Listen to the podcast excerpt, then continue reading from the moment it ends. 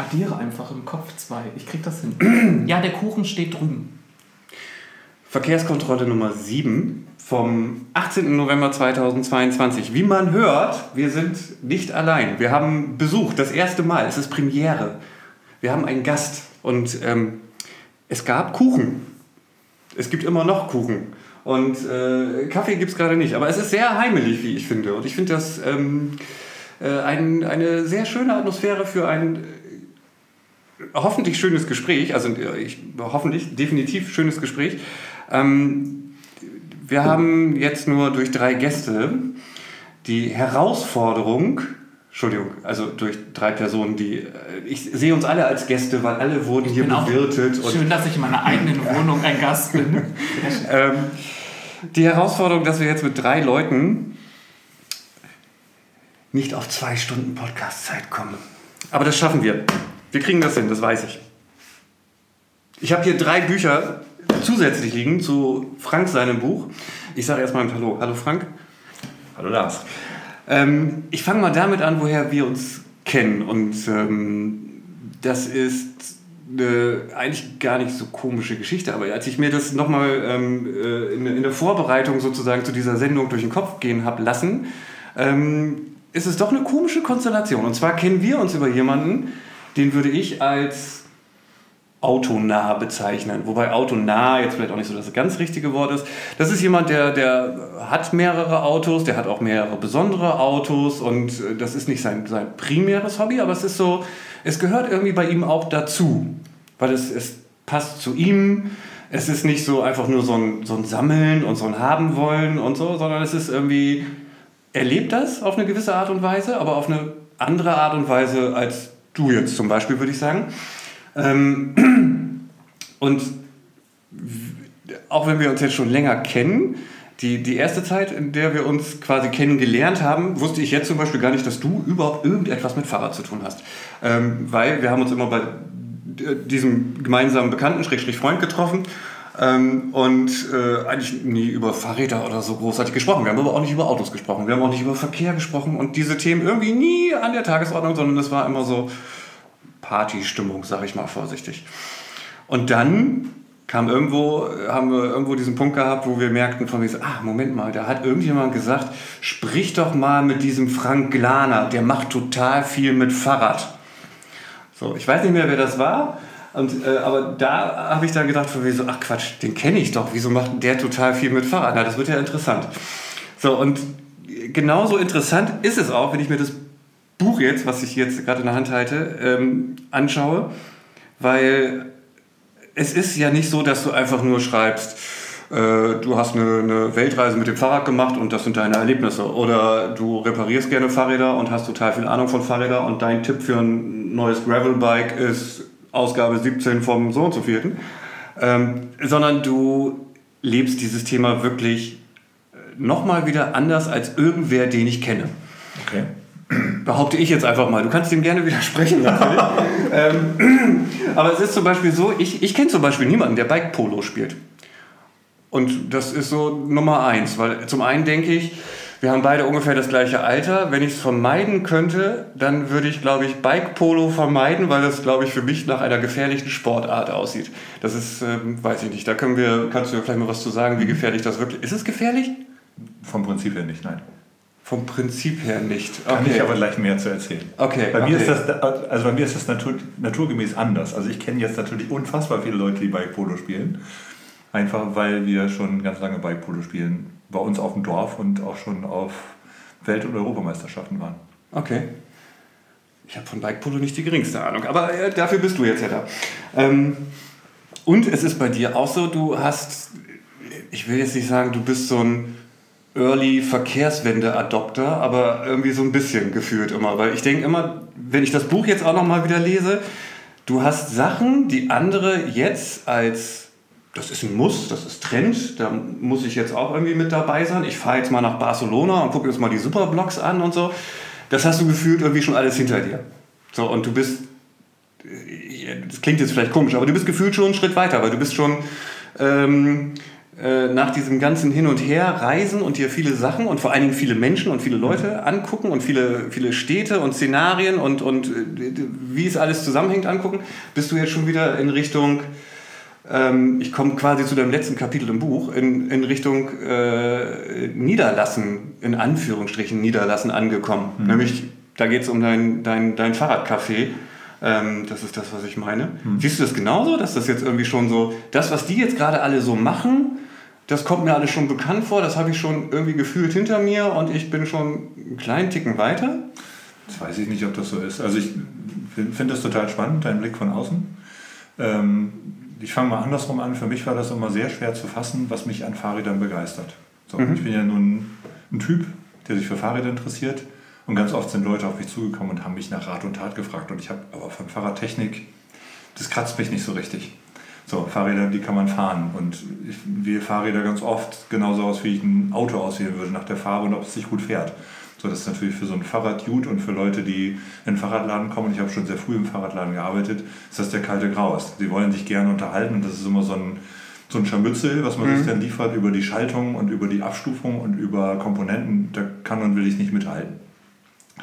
Und da habe ich ganz oft versucht, meine Begeisterung, die ich für alles, was mit dem Fahrrad zu tun hat, irgendwie zu fassen zu kriegen. Und das ist mir nie so richtig gelungen. Also mich, mich begeistert Radsport genauso wie Fahrradkultur. Mich begeistert aber auch Alltagsradfahren. Und das ist vielleicht so ein Punkt, der bei dem ansetzt, was du gerade beschreibst.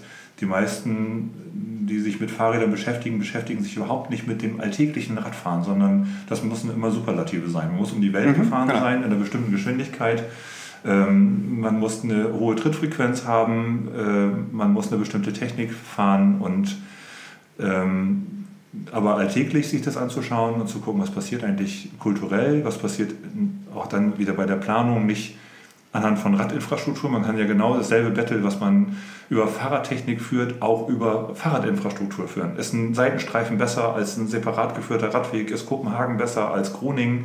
Das ist für mich auch alles irrelevant, ist für mich auch irgendwie nur Technik. Mhm. Für mich, mich interessieren tatsächlich die Menschen und was sie bewegt. Und mh, mm, das hat lange gedauert, bis ich, bis ich dafür überhaupt einen Begriff gefunden habe. So eine Fahrradverrücktheit, ich sage immer eine Fahrradmacke, wobei das auch negativ intoniert ist. Und wirklich geholfen hat mir dann, äh, als ich ein eigenes Blog begründet habe und angefangen habe zu schreiben weil ein lieber Freund mich darauf hingewiesen hat, dass das wirklich, wirklich eine ausgeprägte Marke ist und dann habe ich das einfach werden lassen. Also dieses Buch ist auch deswegen entstanden, weil es die Erfahrungskurve mit dem Blog gab und weil ich gesagt habe, ich kann, ich kann Sachen identifizieren, weil ich mich für Fahrräder interessiere und vor allen Dingen auch für Menschen äh, interessiere, die vielleicht auf diese Art und Weise kaum jemand anders so identifiziert. Das kann ich, glaube ich, bestätigen, weil ähm, ich kenne jetzt den Blog seit wie lange gibt es den? Sieben Jahre oder so? Kommt 2000, ja, das sechste Jahr jetzt. Also das sechste Jahr. 2016. Das sechste Jahr. Und ich kenne natürlich so ein paar, nicht die kompletten Geschichten, so wie sie im Buch stehen, aber du hast es ja so schön gemacht. Du hast ja natürlich nicht nur über, was heißt natürlich, also äh, manchmal geht man bei vielen Büchern ja davon aus, dass es sich dann hier auch um, um dein Live sozusagen handelt. Ja. Und ähm, das tut es natürlich auch. Aber es handelt auch, du sagtest es gerade, dich, dich interessiert primär der Mensch dahinter ähm, oder der Zusammenhang zum Menschen oder wie auch immer man das sagen möchte.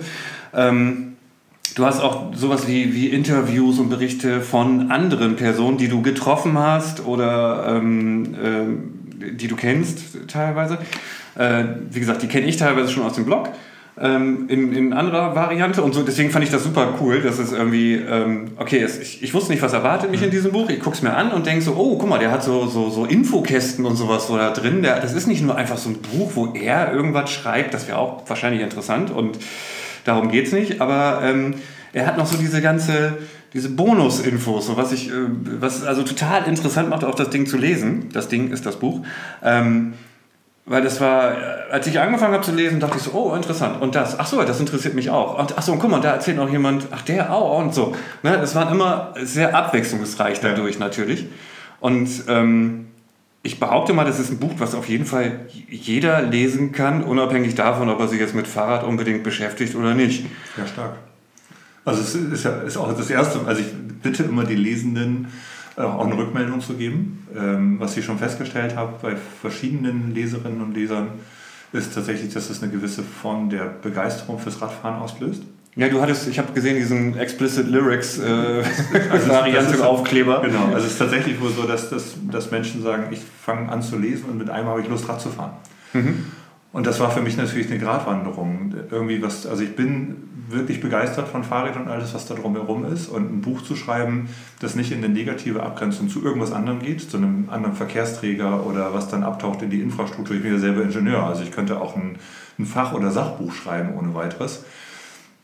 Ähm, aber diesen, diese Zwischentöne zu finden, ähm, ist toll. Dass, danke für das Feedback, weil das ist genau das, was ich damit erreichen wollte, dass man so reingesogen wird. Und das, was du gerade beschrieben hast mit diesen farblichen Hervorhebungen, das habe ich so ein bisschen auch mit dem Verlag adaptiert, so wie so bei so einem Reiseführer. Ne? Ich, Ja, ich genau. fahre So kann- ja, ja. Ne, ich fahre nach New York und dann möchte ich gerne bestimmte Orte sehen, so die Highlights möchte ich gerne haben, möchte was erfahren und dann muss ich aber auch irgendwann essen. So, und ich weiß, die grau hinterlegten Bereiche sind die Restaurants. Also hier ist es so, die grau hinterlegten Bereiche sind die Geschichten von Menschen, die ich in den letzten Jahren eingesammelt habe.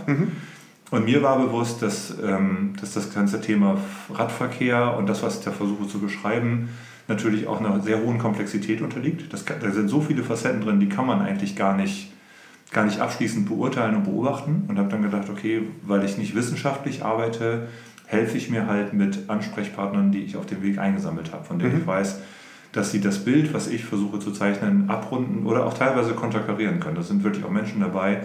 Ähm, Ich denke jetzt gerade an Brent Barber, den, den Gründer des Bicycle Film Festivals. Den habe ich gefragt, ja. Mensch, Brent, was kommt denn eigentlich zuerst, die Infrastruktur oder die Fahrradkultur? Und er sagte so, wie Infrastruktur? Meinst du jetzt asphaltierte Straßen? So, also der war wirklich völlig unverständlich darüber, wie man die Frage stellen kann. Das ist natürlich auch eine interessante Position. Ja, wobei, äh, ich glaube, da sind wir uns einig, weil als du vorhin irgendwie sagtest, dass für dich Fahrradfahren einfach irgendwie in Anführungsstrichen dazugehört und selbstverständlich ist.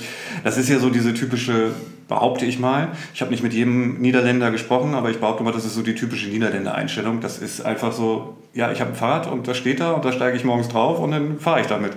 Ähm, und egal, ob das jetzt, ich habe das glaube ich in einem anderen Podcast schon mal so gesagt, äh, ob das jetzt irgendwie gerade hier ähm, 20 Jahre im Kanal lag und ich das für 5 Euro da rausgefischt habe sozusagen. Ähm, Hauptsache ich kann damit fahren.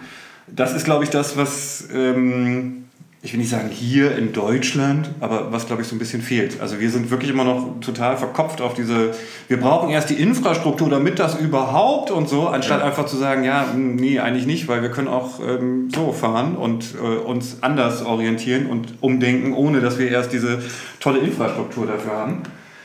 Ähm, und ähm, jetzt kurze Pause, weil ich raus bin. Ich wollte nämlich was zu den Büchern sagen und das habe ich schon wieder vergessen. Du bist da nämlich kurz drauf eingestiegen, aber egal, das lassen wir raus. ähm, du hast schon ganz viele Sachen aus dem Buch erzählt. Das ist gut. Ähm, das ist gut. Das ist geschrieben. Aber ja, ja, aber ich, das hat mich jetzt so automatisch. Ah, jetzt hat er das Kapitel schon gesagt und das Kapitel schon gesagt, dann muss ich das nicht mehr. Okay, okay, okay. Ja, aber ist ja nicht schlimm. Du musst ja nicht jedes Kapitel vorstellen. Nein, das hatte ich Du auch nicht ja vor. lesen. Das hatte ich hatte ja. Angst, dass der Podcast ungewöhnlich kurz wird, weil ich schon so viel gesagt habe. Genau, In so genau. kurzer Zeit. Kannst ja abmoderieren. Ja.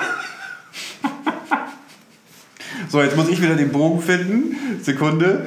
Also, ähm, wir waren bei den Niederländern, Nieder, Niederländern zuletzt und Ansichtspunkte und nicht Infrastruktur und so. Ich habe genau. nicht, aber ich könnte genau darauf einhaken.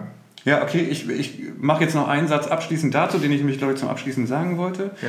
Du hast gesagt, das Buch steckt an äh, zum Fahrradfahren. Nee, hast du es so formuliert? Die die Leute haben Lust, Fahrrad zu fahren. Die Lust haben, Leute haben Lust, Fahrrad zu fahren, okay. Ja, also ich glaube, das ist äh, so, wie die Niederländer es sehen. Ich glaube, bei den Dänen und so ist es ähnlich, aber jetzt kommen wir schon wieder in, in andere Gefilde, die wir jetzt äh, äh, lang und breit besprechen und diskutieren wollen. Aber wir wollen ja über dein Buch sprechen. Ähm, du sagtest, ähm, es steckt die Leute zum, oder es macht Lust auf Fahrradfahren. Äh, du meinst, man könnte das Buch nehmen und äh, bei jedem Neuwagen auf den Beifahrersitz legen, der zur Probefahrt ansteht. Dann könnte man manche Sachen vielleicht unterbinden. Das weiß ich nicht. Aber interessant, also wenn man anfängt, ein Buch zu schreiben, fragt man sich ja, was hat das eigentlich für einen Stellenwert? Also die- diese, diese, diese Beschreibung als Reiseführer ähm, hat ja bei dir auch gerade verfangen. Du sagst ja wirklich, du hast dich da durchgehangelt und hast diese, diese Kapitel gefunden. Ähm, und es hat dich eingezogen. Das ist natürlich der beste Effekt, den man haben kann mit einem Buch. Ähm, Ich habe tatsächlich, ich weiß nicht, hast du jemals geraucht? Äh, ja, wir sind gerade bei Büchern. Ah, ja, okay. Es gibt, es gibt ein Buch von LNK, der hat ein, so ein Nichtraucherseminar. Endlich Nichtraucher, ja. Endlich Oder- Nichtraucher. Genau. So, und ich, die Schleife ist, ähm, das, das Auto, das, das Buch auf den Beifahrersitz zu packen, ist so ein bisschen so wie, ähm, dieses Nichtraucherbuch zu verschenken. Und LNK Ah, ja. behauptet ja in seinem Buch, dass er bestimmte Zusammenhänge erkannt hat. Und wenn man selber geraucht hat, dann sagt man, ja, genau so ist es auch. So, Ja, ja. hat, man kann aufhören zu rauchen und dann überlegt man sich irgendwas, wie man ne, zur Not alte Hanfseile raucht. Ich habe dann irgendwann Zigarillos geraucht. So viele, dass ich dann gesagt habe, jetzt kann ich auch wieder Zigaretten rauchen. Also man findet so, so Auswege, die er bretthart einfach aufgeschrieben hat und gesagt hat, ich habe das erkannt, ich bin selber Kettenraucher gewesen und ich beschreibe euch die jetzt und wenn ihr das Buch zu Ende gelesen habt, dann raucht ihr nicht mehr. Mhm, ja. Ähm, und ähnlich könnte es, glaube ich, bei diesem Buch sein. Also, in, also ich glaube, dass es so anschlussfähig ist, ähm, dass wenn man, das, wenn man sich da reinbegibt und das Buch liest, dann fragt man sich vielleicht am Ende hoffentlich, warum fahre ich nicht eigentlich viel mehr Fahrrad? Ja, das wäre super. Das heißt, das sollte eigentlich vom Bund irgendwie vielleicht gefördert werden. Hier vorne kommt so eine Plakette drauf Unbedingt. und man kann das irgendwie. Nein, es muss ins Kerncur Kerncurriculum. Jetzt muss man nur überlegen, in welches Schulfach man das einzubetten hat. Ja, die machen ja die Verkehrserziehung in der sechsten Klasse. Aber da ist Nur es vielleicht Tag, so. oder? Ja, nicht, nicht viel. Ja. Ja. Achso, Sebastian, ähm, ähm, ich habe ganz viel gefragt. Ich wollte das Ziel erreichen, dass unser Podcast vielleicht unter einer Stunde bleibt.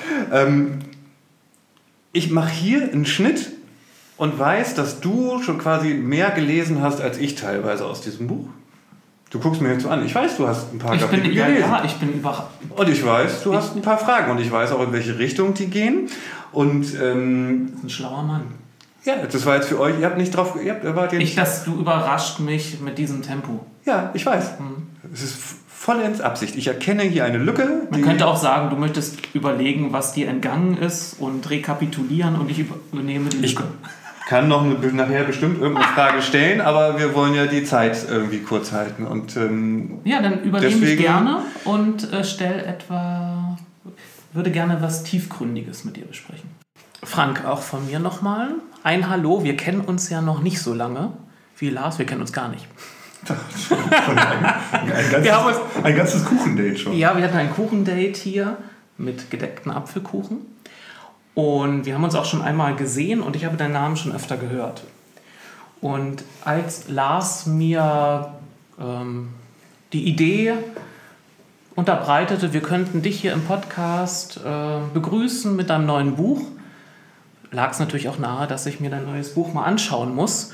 Und dann überlegte ich so in, in Vorfreude, was wird mich denn da erwarten? Und im Verhältnis zu dem, was ich aktuell lese, dachte ich mir, das wird mal eine bekömmliche Kost werden. Da komme ich leichter durch, da ähm, fallen mir vielleicht nicht die Augen zu. Und überraschenderweise war es dann auch so.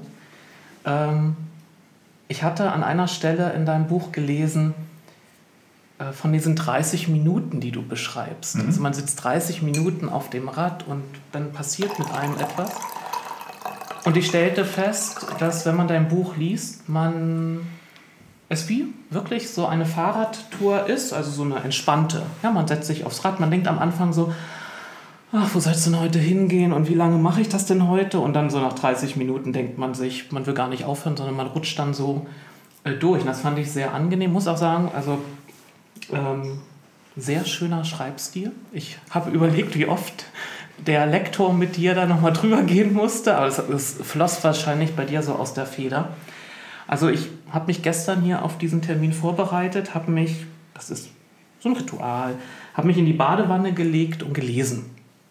Und ich muss sagen, ich musste dreimal warmes Wasser nach äh, fließen lassen, weil, ich, weil, es ist, weil es eben sich doch sehr gut las und ich durch etliche Kapitel auch wirklich in, in so einem angenehmen Fahrradtempo durchkam.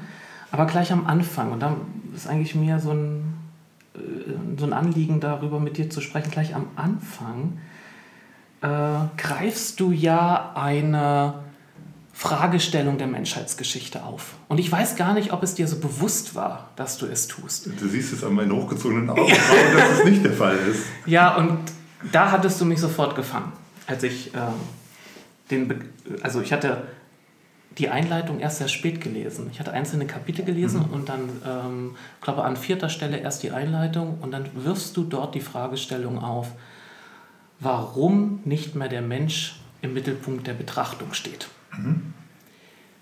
Und du wirst es wahrscheinlich wissen, das ist ein Satz, der sogenannte Homo Mensura-Satz, ursprünglich aufgeworfen von Protagoras aus Abdera, das war ein äh, Vorsokratiker des 5. vorchristlichen Jahrhunderts, der diesen Satz geprägt hat. Und äh, über die Leute in Abdera machte man sich, oder Abdera besser gesagt, machte man sich in der Antike lustig. Das waren so die Schildbürger der Antike. Mhm. Also da sagte man, wenn die was gesagt haben, ah, es ist alles nicht so durchdacht. Aber dieser Satz, den Menschen in den Mittelpunkt zu rücken, ist einer, der durch die Philosophiegeschichte und die Menschheitsgeschichte viele Generationen ähm, beeinflusst und zum Nachdenken gebracht hat. Und da lag ich dann so in der Wanne, nicht äh, wie ein berühmter äh, griechischer Mathematiker, dann der Heureka rief, aber ich lag dort und überlegte mir, ja, der Frank hat vollkommen recht, wie kam es dazu? Und wir müssen ja diesen Satz auch immer damit in, in Einheit denken mit dem Satz, erkenne dich selbst, der auch in der Antike geprägt wurde. Man ist sich unschlüssig, wer ihn geprägt hat. Aber ähm, da fragte ich mich, und du beschreibst ja mehrere Fahrradunternehmungen, äh, die du hattest, hattest du zwischendurch auch so einen Moment, an dem du sagtest, ich habe mich jetzt selbst erkannt. Also ich habe jetzt gemerkt, da ist etwas, da gibt es ein Bedürfnis und dieses Bedürfnis führt mich dazu, zum Beispiel etwas zu tun, etwas zu verändern. Gab es den Moment?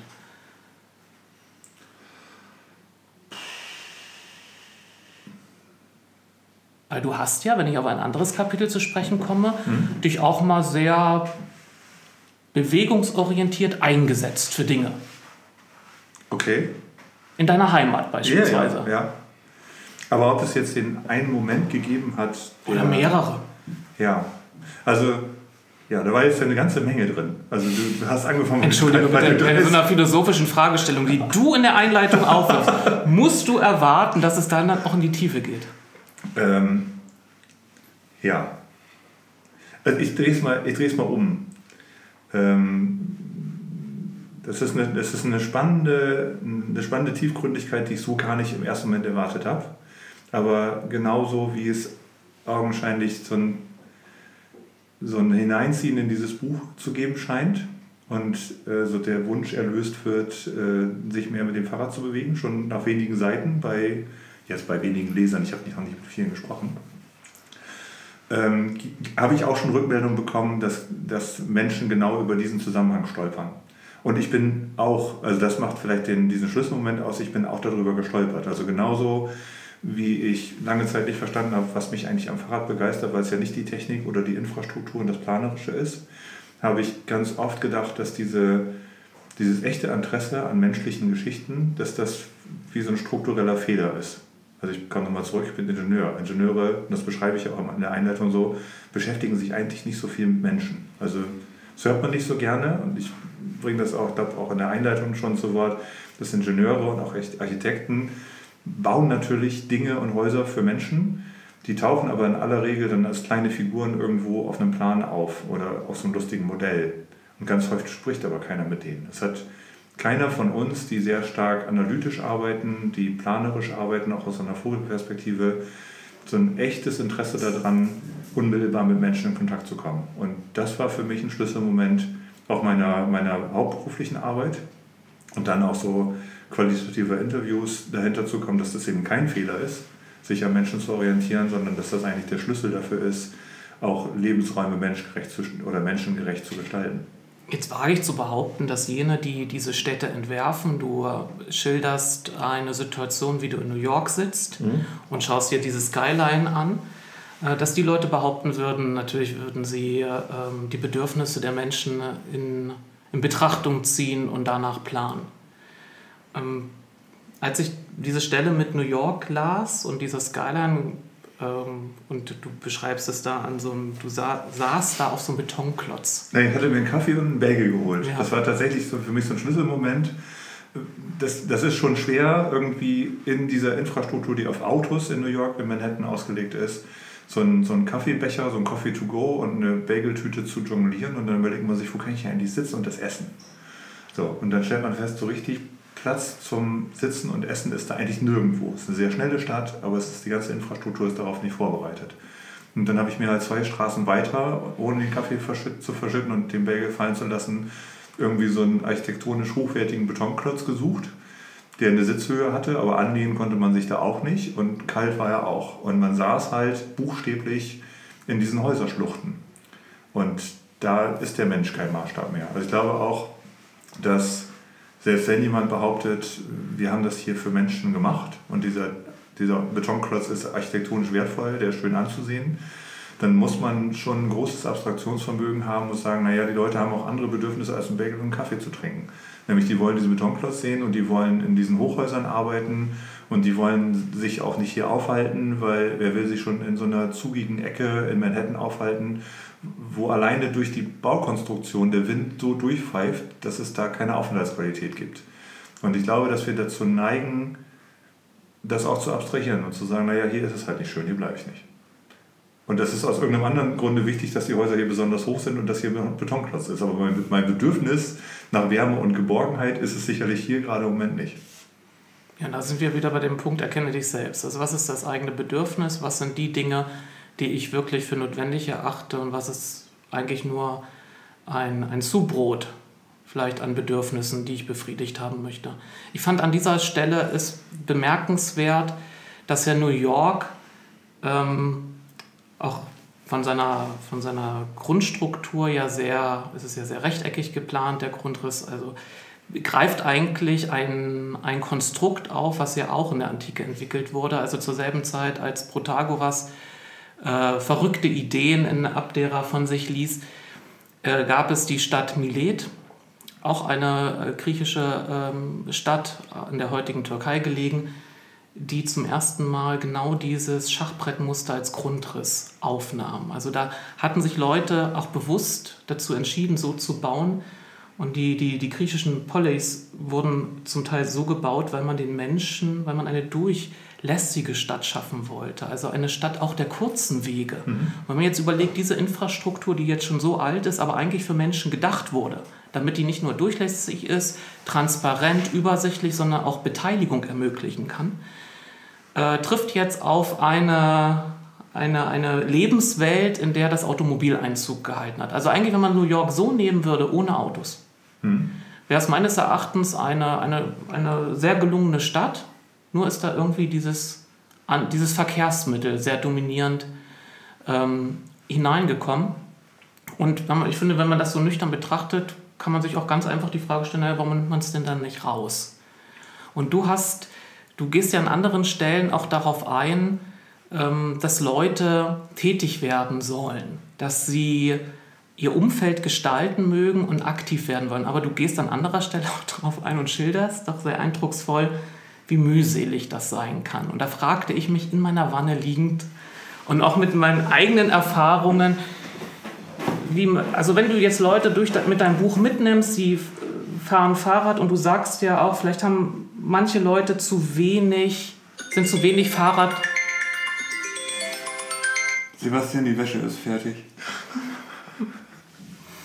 Sind Menschen zu wenig Fahrrad gefahren? Würden Sie anders auf die Welt blicken, wenn sie mehr auf dem Rücken eines Fahrrads sitzen würden?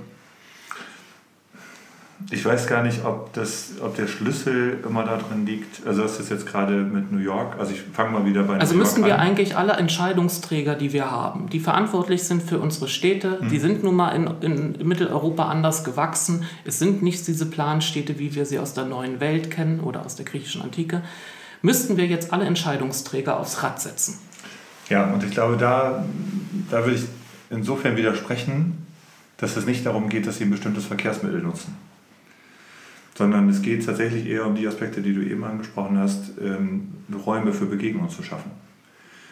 Und dann kommt auch unter Umständen, unter Umständen das Fahrrad ins Spiel, weil Fahrräder viel mehr geeignet sind, menschliche Geschwindigkeiten und Begegnungen zuzulassen als Autos. So, und auch beispielsweise, also auch da fasse ich immer auf, wie so ein Lux, dass man nicht in so eine negative Abgrenzung kommt. Also zum einen ist es ja nicht so, dass New York entstanden ist in diesem Schachbrettmuster, weil es Autos gab, sondern die kamen dann dazu als Additiv. Und man hat sich auch damals schon Gedanken gemacht, also der Central Park ist ja auch nicht vom Himmel gefallen, sondern gesagt, wenn wir schon ganz viele Straßen haben und ganz viele Gebäude, dann brauchen wir auch Rückzugsräume, wo man, wo man, sich, wo man Sport treiben kann, wo man Natur genießen kann. Darum ist dieser Central Park da installiert. Und dann ist es so, was du gesagt hast, und dann ist es natürlich schlecht geworden, weil so viele Autos da sind. Das gilt aber tatsächlich für fast jede mitteleuropäische und US-amerikanische Stadt, dass es schlechter geworden ist vom Platzdargebot, weil so viele Autos da sind. Und um das abzurunden, für mich ein ganz wichtiger Punkt ist, dass das Fahrrad ist für mich nicht das Gegenteil vom Auto. Also ich kann die gar nicht, ich kann Autos und Fahrräder gar nicht vergleichen. Sie haben völlig unterschiedliche Einsatzzwecke, auch wenn ganz viele Wege mit dem Auto zurückgelegt werden, äh, die unter fünf Kilometer sind, ist das Auto einfach unschlagbar schlecht oder unsäglich schlecht auf dieser Distanz, weil es auch im Stehen sozusagen viel Platz wegnimmt. Und das Fahrrad bietet so, so viel mehr an Begegnungsmöglichkeiten, an Langsamkeit, an äh, Platzangebot sozusagen, was nicht entsteht oder was dadurch entsteht, dass man eben sich auf kleinster Fläche bewegen kann, ähnlich so wie beim zu Fuß gehen, dass das kein Gegensatz ist, sondern dass das Auto so unfassbar viel größer ist, dass ich es auch fast vollständig aus dieser Beschreibung des Positiven fürs Rad und für lebenswerte Städte versucht habe rauszulassen. Das haben andere schon getan. Das wird auch Land auf Land immer wieder bemängelt, zu Recht, dass das Auto einfach eine sehr hohe Dominanz hat. Aber selbst wenn ich das rausnehmen würde aus der Rechnung, wäre das Radfahren dadurch nicht schlechter, sondern es ist immer noch richtig, richtig gut und bietet so viel mehr, als man erwarten würde oder als man so gemeinhin erwartet, wenn man nicht genau hinguckt und sich nicht bewusst macht, wie man sich in der freien Natur selbstständig bewegt, wie weit man fahren könnte, wie auch, und das kommt auch tatsächlich in, in niederländischen äh, Dokumentationen oft raus, wie dann auch Verkehr sicher stattfinden kann. Also wie sich Menschen im Verkehr begegnen mit dem Fahrrad. Es gibt so tolle Memes, wo man sagt, wenn ein Auto gegen ein Fahrrad fährt, dann ist der Radfahrer in aller Regel entweder schwer verletzt oder tot.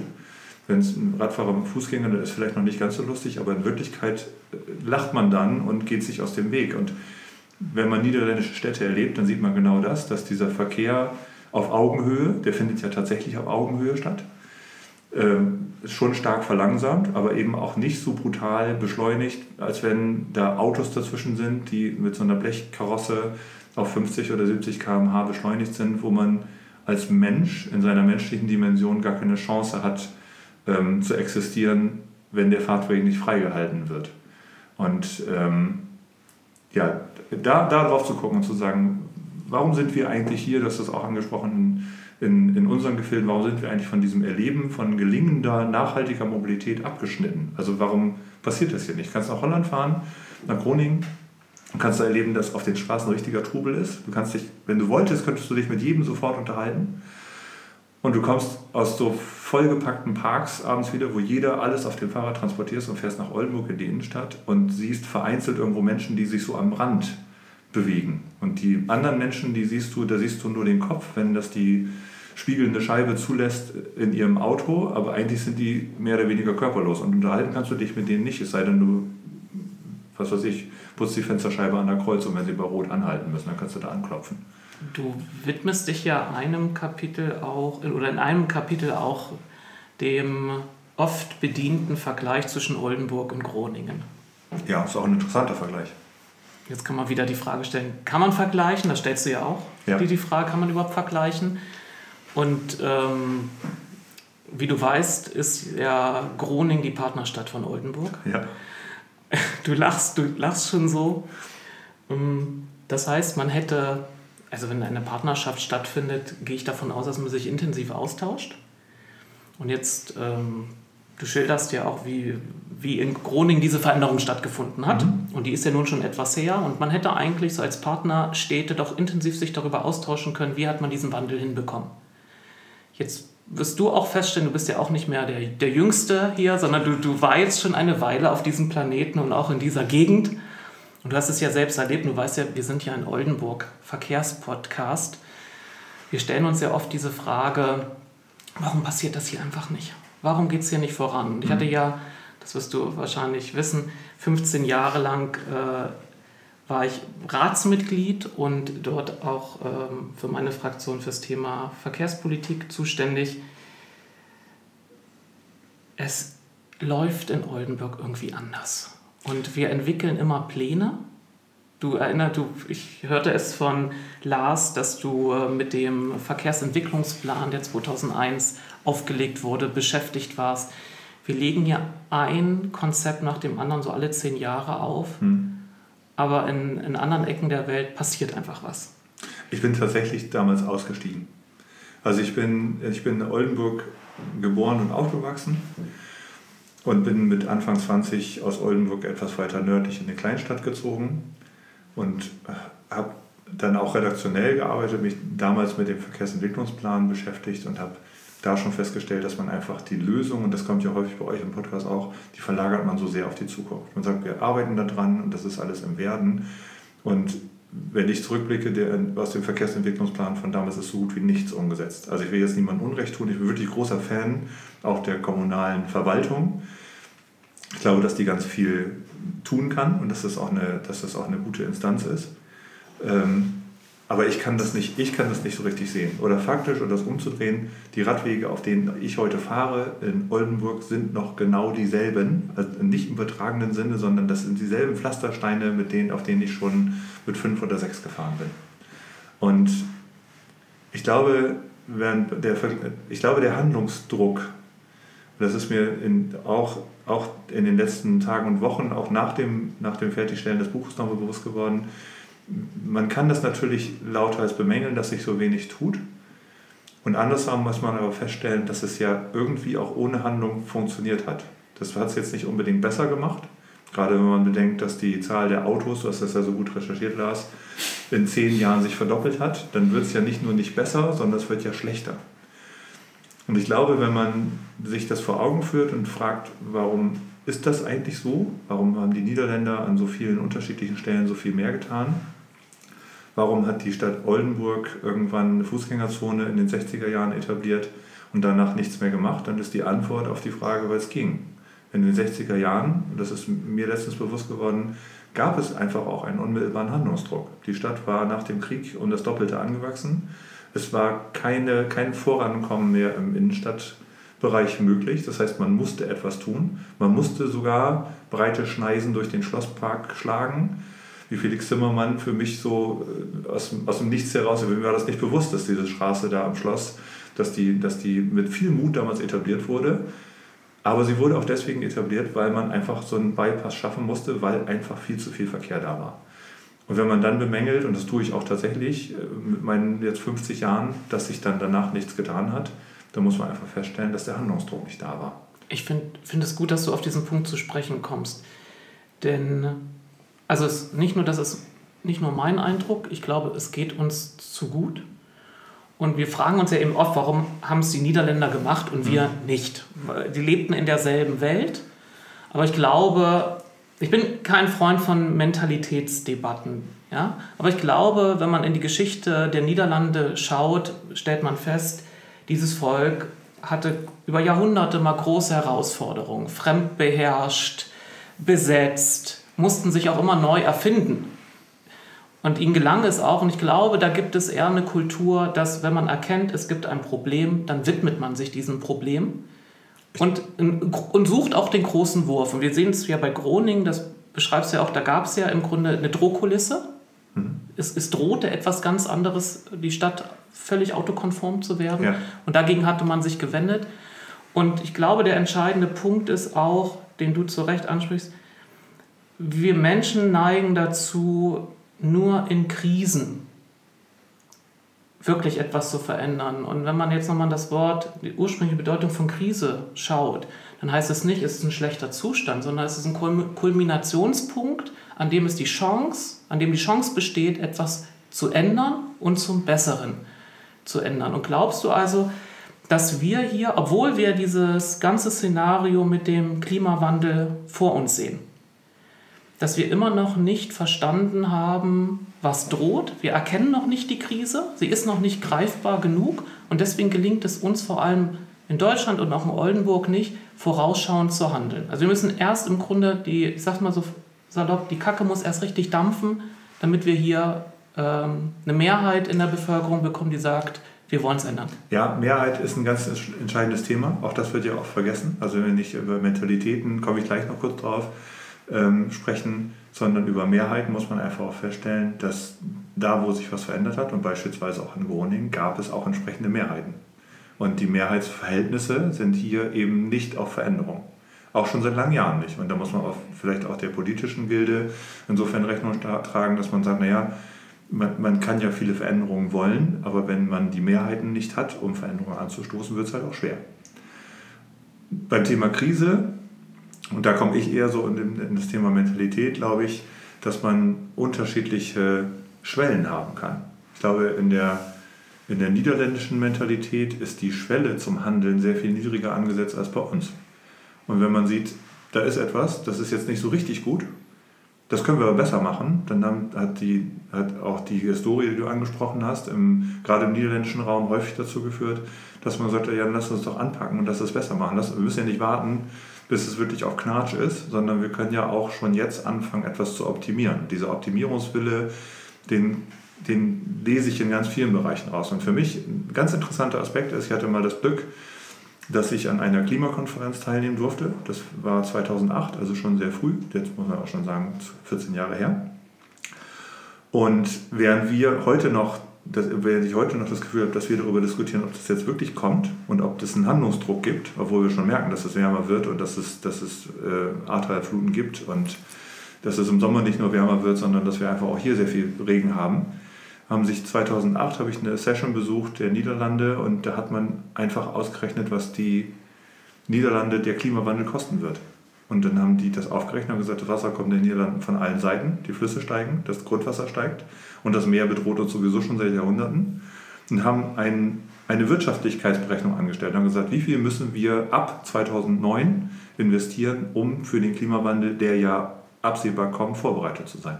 Und das ist ein Maß an an Handlungsfähigkeit, dass ich hier, also mir ist tatsächlich buchstäblich nach dieser Session Sigmar Gabriel in die Arme sozusagen, dass der, der Rempler war mein Rempler der Woche. Oder des Jahrhunderts Wo ich gedacht habe, der hätte doch diese Session besuchen müssen, weil wir sind doch auch ganz genau so in der Situation, dass der Klimawandel uns betreffen wird. Wo ist denn eigentlich unsere Handlungsdirektive? Wann legen wir denn Geld zur Seite? Auch auch für Dinge, die dann getan werden müssen. Es war ja nicht so, dass sie gesagt haben, und wenn wir das weggespeichert haben, das Geld, dann kommt der Klimawandel nicht, sondern die haben gesagt, wir müssen anfangen, Forschung und Entwicklung zu betreiben für schwimmende Städte. Wir müssen gucken, dass wir unsere, unsere äh, Wasserschutzsysteme so ertüchtigen, dass sie eben auch bei dauerhaften, höheren anstehenden Wasser funktionieren. Das sind ja, da, da, da hat man ja nicht nur Geld zur Seite gelegt, sondern hat das auch gleich in Schritte umgemünzt. Und da sind die Niederländer augenscheinlich sehr viel pragmatischer als wir Deutschen und, und nehmen ein Problem, das absehbar kommt, sehr viel früher wahr und übersetzen das auch in Handlung und halten das nicht aus, bis es dann gar nicht anders geht. Und das, das ist tatsächlich bei uns ja so, das wird mit dem Klimawandel nicht funktionieren. Wir werden das nicht aussetzen können. Ja, und Sie haben ja aufgrund Ihrer äh, Geschichte, das ist jetzt meine spontane Interpretation, eben auch äh, das, die kollektive Erfahrung gemacht, dass es klappt. Also wenn man schaut, wie oft dieses Völkchen ja, am Rande des Abhangs stand und es immer wieder gelungen ist, aus dem Nichts, also ich sagte schon fremdbeherrscht, plötzlich waren sie eine Weltmacht im Handel gewesen, haben Wohlstand erarbeitet, dann wurden sie im Zweiten Weltkrieg besetzt, es wurden einzelne Dämme, ähm, ähm, jetzt musst du gleich schneiden. es droht, so, es drohten einige Dämme gesprengt zu werden, also das ganze Land unter Wasser gesetzt mhm. zu werden von, äh, von der Wehrmacht. Und sie wurden ja auch während des Zweiten Weltkrieges ausgebeutet, äh, ohne Ende. Dass es denen gelungen ist, wieder diesen Wohlstand sich zu arbeiten. Ich glaube, das steckt in deren äh, Erfahr kollektiver Erfahrung drin und ich glaube, uns fehlt ein wenig diese Erfahrung. Äh, aber wir können es ja jetzt nicht ändern. wir stellen uns die Frage, ich stelle immer die, immer die Frage, wir stehen ja nun gemeinsam vor dieser globalen Herausforderung und jeder muss seins, seines dazu beitragen.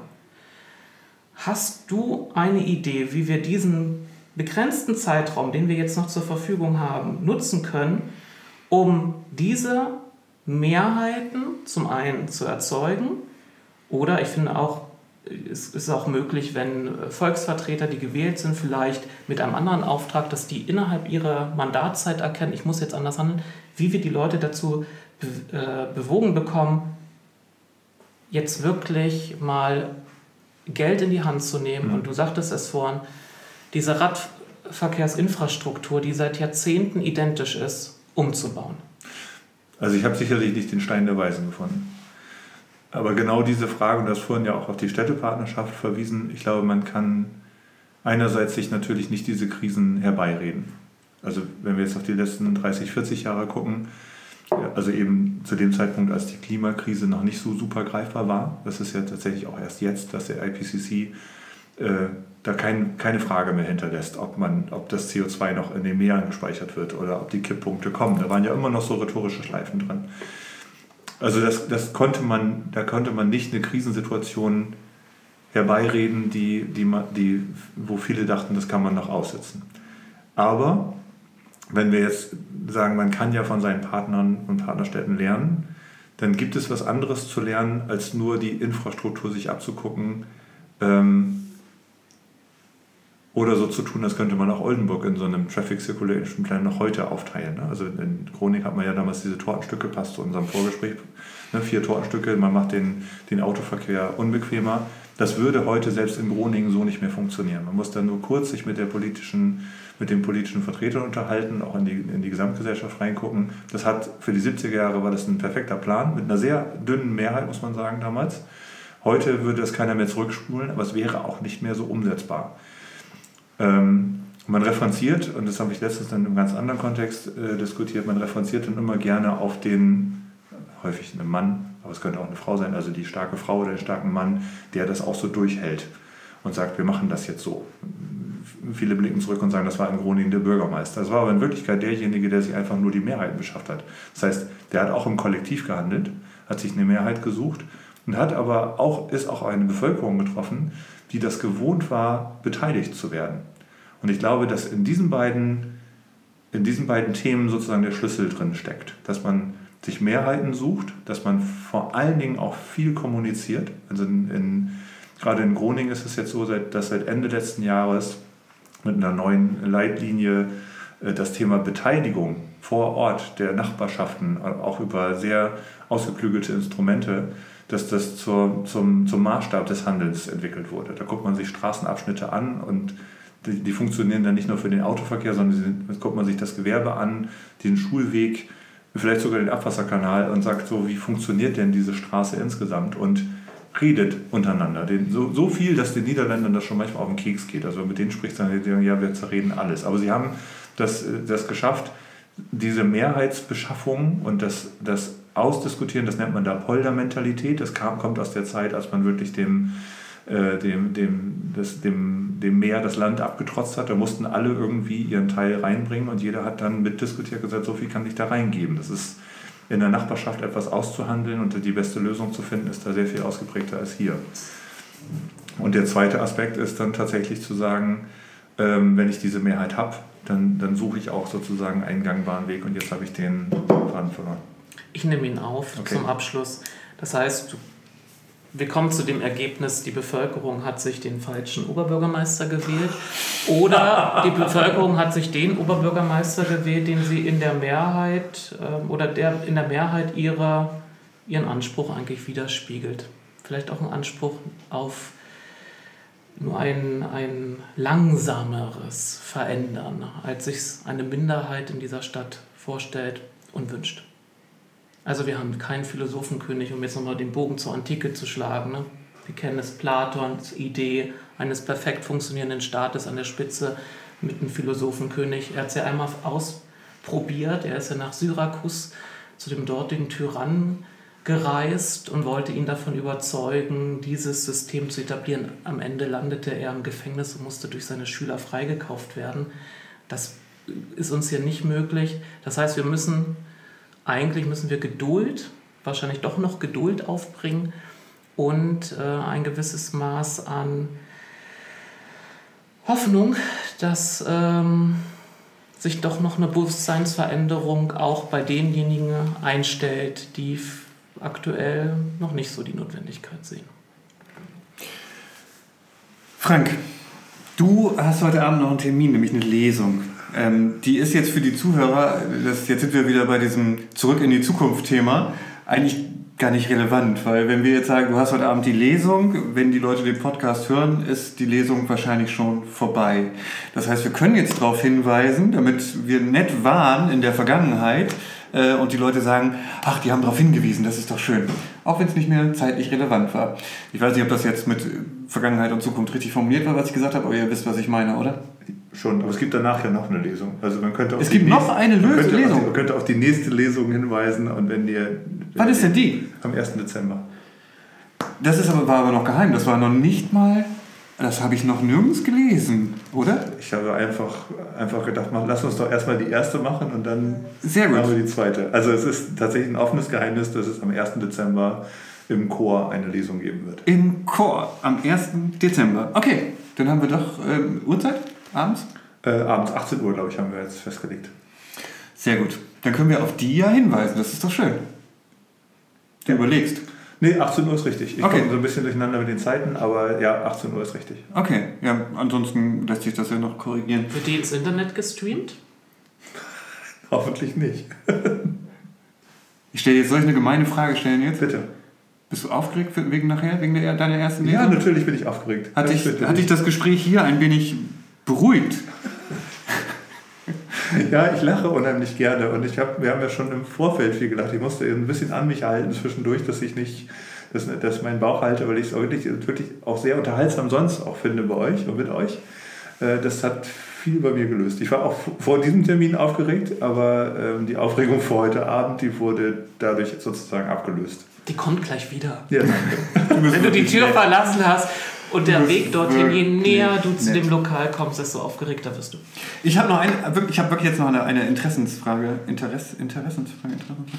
Ähm, das Vorwort stammt ja von Melissa und Chris Brundtles. Ähm, das ist das erste Mal, dass ich die beiden auf Deutsch lese. Das ist, war für mich total verrückt, weil ähm, das sind ja immer, Das haben wir übersetzt.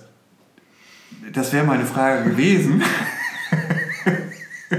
Aber danke für den Hinweis. Ich wollte darauf hinaus, dass ich auch diese Bücher, ich zeige es dir hier gerade, das kann natürlich beim Hören keiner sehen, Wilde ja immer auf. Englisch gelesen habe. Ja. Ja, weiß, dass die beiden in den Niederlanden wohnen seit längerer Zeit Ja. und aber ja englischsprachig sind, Ja. von, von Natur aus sozusagen. Ähm, und Von Natur aus. Sind so geboren, ja. ja, die sind, ja, quasi. Ähm, und jetzt lese ich in deinem Buch, ich weiß ich nicht, kann man sagen, die erste deutsche Übersetzung eines.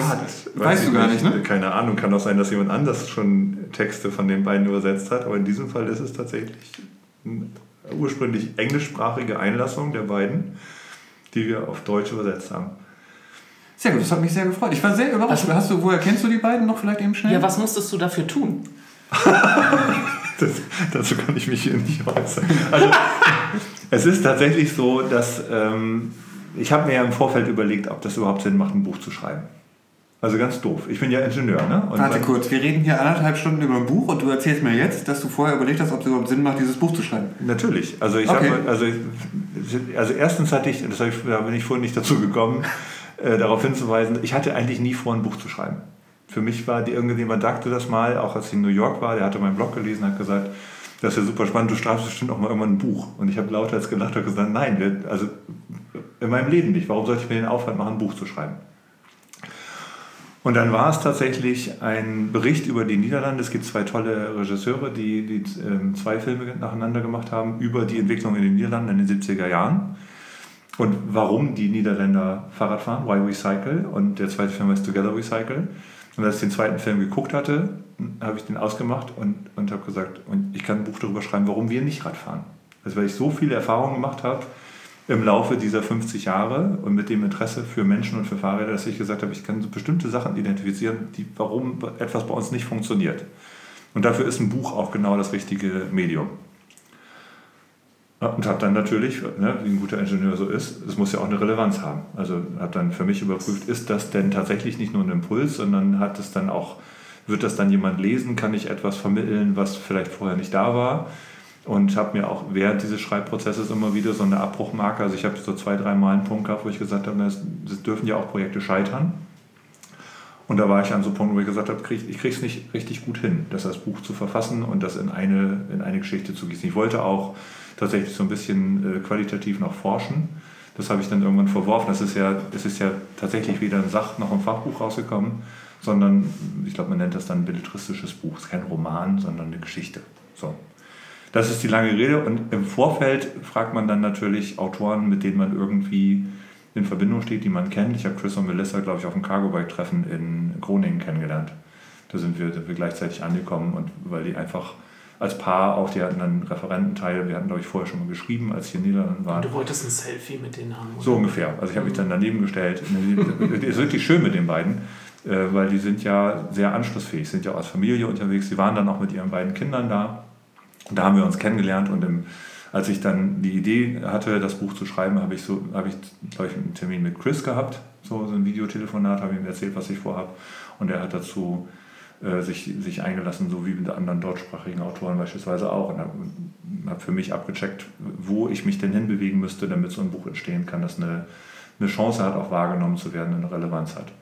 Und daran habe ich mich, als das Buch fertig war, erinnert und habe gedacht, so, was der wohl dazu sagt, weil wir in ganz vielen Bereichen, gerade so was diese Menschenzentrierung angeht und lebenswerte Städte, Sie haben jetzt ja Ihr zweites Buch veröffentlicht, mhm. sehr nah zusammenliegen. Und ich habe dann einfach gesagt, Chris, hast du Lust, das mal zu lesen und könntest dir vorstellen, wenn du es gut findest, könntet ihr euch vorstellen, was dazu zu schreiben. Und sie fanden es tatsächlich gut. Das war natürlich ein Sechs am Lotto. Ähm, und, und witzigerweise ist es auch gar nicht so einfach. Also sie haben einen sehr... Ähm, eine sehr gehobene englische Sprache. Es ist jetzt nicht so, dass man das durch einen Sprachcomputer schicken könnte und sagt, so genau das hat er gesagt, sondern das, obwohl es ja nur wenige Zeilen sind, äh, haben wir darum wirklich, habe ich damit wirklich gerungen und musste einen Übersetzer sozusagen einsetzen, der gesagt hat, eins zu eins kann man das nicht übersetzen, aber das ist so der Wortlaut. Und okay. kannst du auch gerne auf Englisch nochmal geben. Das würde mich interessieren, ja. Und äh, was wir jetzt gar nicht gesagt haben, aber ähm, du hast ja auch einen lokalen Verlag natürlich ausgesucht, Isensee. Ja. Ja, ja. natürlich, sage ich jetzt, ist jetzt Blödsinn. Aber du warst, hast ja auch Social Media mäßig dann noch viel begleitet und noch die, die Buchbinderei auch noch zusätzlich zur Buchdruckerei und so, äh, weil das für dich halt auch so ein ähm, interessantes, ein interessanter alter Job, äh, ein interessantes altes Handwerk war, auf jeden Fall. Ich ähm, habe den, Entschuldigung, ich habe den nicht ausgesucht, sondern, sondern Isensee war so freundlich, mein Buch zu verlegen. Also es ist ja, es ist ja in diesem Fall eher andersrum, wenn man was schreibt, dann ist es ja, man, man kann natürlich alles verlegen selber mit viel Aufwand und auch das Setzen.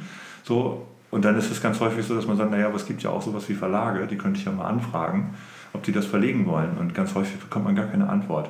Also ich habe, seit ich angefangen habe zu schreiben, auch tatsächlich einen Lektor, du hast das vorhin angesprochen, der auch mich auch mehr oder weniger gecoacht hat auf dem Weg hierhin.